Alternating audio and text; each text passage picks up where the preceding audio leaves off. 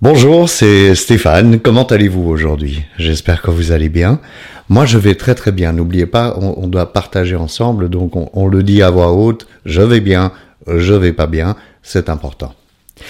Alors aujourd'hui, j'ai euh, appelé cette vidéo les blessures parce que je me suis aperçu euh, qu'il fallait parler euh, de l'enfance. Alors c'est un cliché. Je me suis aussi aperçu que je ne suis pas alcoolique. Non, je plaisante. Je suis, entre autres, alcoolique. Ce que je veux dire, je ne suis pas que alcoolique. Mes euh, dépendances ont été euh, nombreuses. Elles ont commencé par la cigarette quand j'avais 12 ans, par la compulsion d'achat de, de, disques, la collection de disques, c'était les Beatles, absolument, il les fallait tous, pressage anglais, américain, japonais, enfin, il me fallait absolument tout ce qui était sorti sur les Beatles en disque. Euh, et puis, ça a été, bah, bien entendu, la cocaïne à 20 ans. Ensuite, j'ai découvert les régimes, donc j'ai une première fois perdu du poids. Ensuite, j'ai découvert l'alcool. Ça, ça m'a accompagné longtemps, donc on peut dire effectivement que je suis un alcoolique aussi.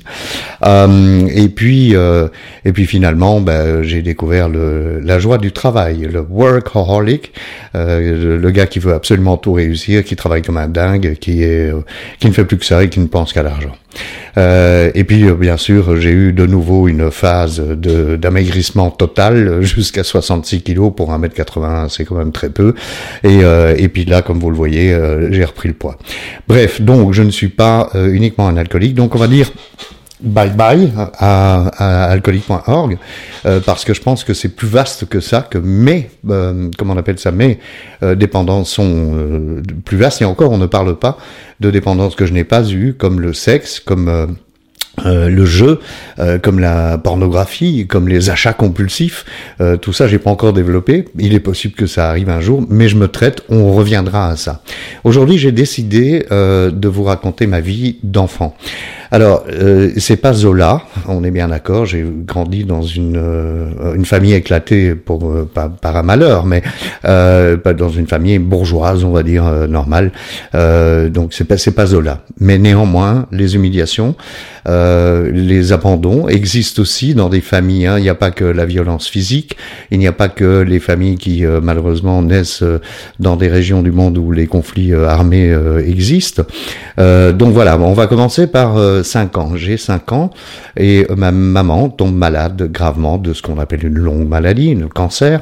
Euh, et c'est un cancer qui va euh, dégénérer euh, complètement et qui va se terminer en cancer généralisé. Elle va en mourir et, et j'aurai 7 ans. Donc ce qui veut dire qu'entre 5 et 7 ans, à l'insu de mon plein gré, comme disait l'autre, j'ai dû assister à, ma maman qui, qui, bon, ben voilà, qui périclite complètement et qui va finir par mourir. On me dit pas qu'elle est morte, on me dit qu'elle est partie au ciel, je n'assiste pas, euh, comment dire, à, aux funérailles, euh, et donc j'ai toujours eu cette impression, j'en ai, même rêvé à certains moments, euh, qu'elle allait revenir, puisqu'elle était partie au ciel. Bon, bah, elle est partie faire une course, elle peut revenir.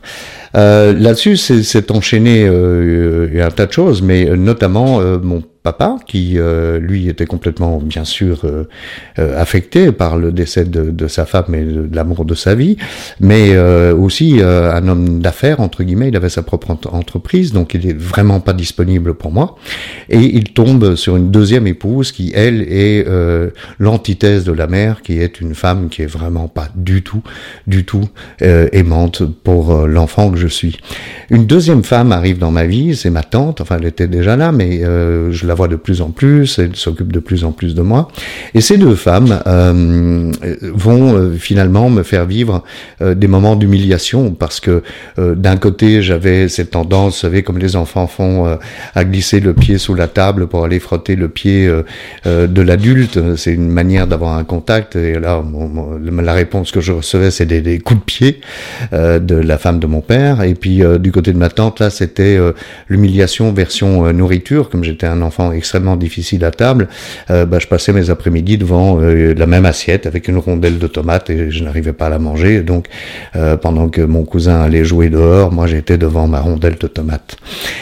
donc ça, c'est des humiliations qui sont un peu pénibles et qui vont euh, déboucher aussi sur euh, l'humiliation suprême, celle du maître absolu, hein, euh, l'homme de ma vie, mon père, mon papa, que j'ai beaucoup, beaucoup, beaucoup pardonné depuis. Hein, bien sûr, il pouvait pas faire mieux, mais qui lui m'a sorti un jour "Tu n'es ni manuel ni intellectuel. Qu'est-ce que je vais faire de toi?"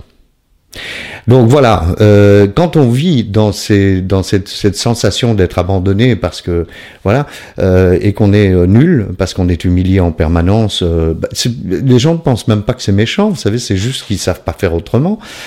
Et donc, bah, on développe cette espèce de, de manière de, de, de, de, se sentir à part, de se sentir nul, de se sentir bah, je vais jamais rien réussir. Et donc, on cherche en permanence l'attention des autres. quand cette attention ne vient pas, et forcément il vient pas parce qu'il n'y a rien de plus en kikinant qu'un gars qui essaye de toujours attirer l'attention sur lui, euh, eh ben on s'isole, on s'isole, on s'isole. Et le réflexe, c'est la compensation. La compensation pour une gratification, une gratification que j'ai d'abord trouvée dans les achats de disques, ensuite je suis devenu DJ professionnel, ensuite animateur de radio. Euh, bon, tout ça m'a couvert pendant un certain temps, mais pas suffisamment. À un moment, j'ai dû développer une addiction, et l'addiction, euh, la première euh, c'était donc cette fameuse cocaïne dont je suis sorti tout à fait par hasard. Euh, ensuite, il y a eu l'alcool. Alors l'alcool, j'en suis sorti euh, grâce à un mouvement de rétablissement des alcooliques abstinents qui m'ont pris sous leur aile, euh, que je remercierai toujours tout le long de ma vie. donc ça, je m'en suis sorti aussi. Euh, la cigarette, bah, je m'en suis sorti euh, parce que j'ai été cofondateur d'un groupe justement de, de fumeurs abstinents euh, et qui euh, finalement euh, a, pu me sauver de, de la cigarette. J'en ai quand même fumé 900 000 dans ma vie. La pneumologue a compté avec moi. et puis bah, maintenant, qu'est-ce que je fais? Bah, Moi, je suis très psychologue, thérapie. je continue à me soigner pour ne pas développer plus d'addictions graves et dangereuses. Bon, l'addiction de la nourriture je l'ai. Et euh, d'ailleurs, je viens de démarrer il y a deux semaines une nouvelle euh, façon, une nouvelle thérapie qui est euh, censée, je, pense qu'elle le fera, parce qu'il faut un peu de spiritualité dans tout ça, euh, qui est censée m'apprendre à me respecter, à respecter mon corps et à m'aimer. Donc voilà, je voulais partager ça avec vous parce que je pense que euh, les blessures que nous avons les uns et les autres, euh, c'est aussi l'occasion de se poser la question de comment on, s'occupe de nos enfants. Moi, j'ai deux enfants. Euh, je pense que j'ai pas été le meilleur père de la planète. J'ai fait du mieux que je pouvais, bien sûr, mais aujourd'hui, j'ai une relation que je pense très très bonne avec mes enfants et je pense que c'est extrêmement important d'arrêter le cycle infernal de bah, de la maltraitance, qu'elle soit l'humiliation légère, qu'elle soit de la maltraitance physique, euh, qu'elle soit de, de, l'abus, bien sûr. Euh, et donc voilà, j'avais envie de partager avec, vous ce côté. Euh, vous savez, on n'est on pas addict par choix. On ne, on ne tombe pas dans des addictions ou dans des dépendances comme l'alcool, par exemple. Pendant 25 ans, j'ai été euh, alcoolique euh, consommant par hasard. Il y a toujours quelque chose, et donc je vous invite à prendre conseil auprès de thérapeutes, de, de, de psychologues, de, faites quelque chose, voilà, sortez de, n'oubliez pas ces, ces fameuses œillères, enlevons les œillères, partageons les uns avec les autres, et, euh, et finalement, euh, bah, les choses sont plus simples à gérer après. Voilà, n'oubliez pas d'aller sur le site, sur le site vous allez retrouver encore des liens hein, euh, qui sont plus spécifiquement liés à la consommation d'alcool, parce que c'est quand même ma dépendance prioritaire ou majoritaire, puisqu'elle a vraiment failli me tuer. Euh, et puis, euh, je vous souhaite une belle semaine et j'espère vous retrouver lundi, lundi prochain. Bonne semaine. À lundi. Au revoir. Merci d'être là.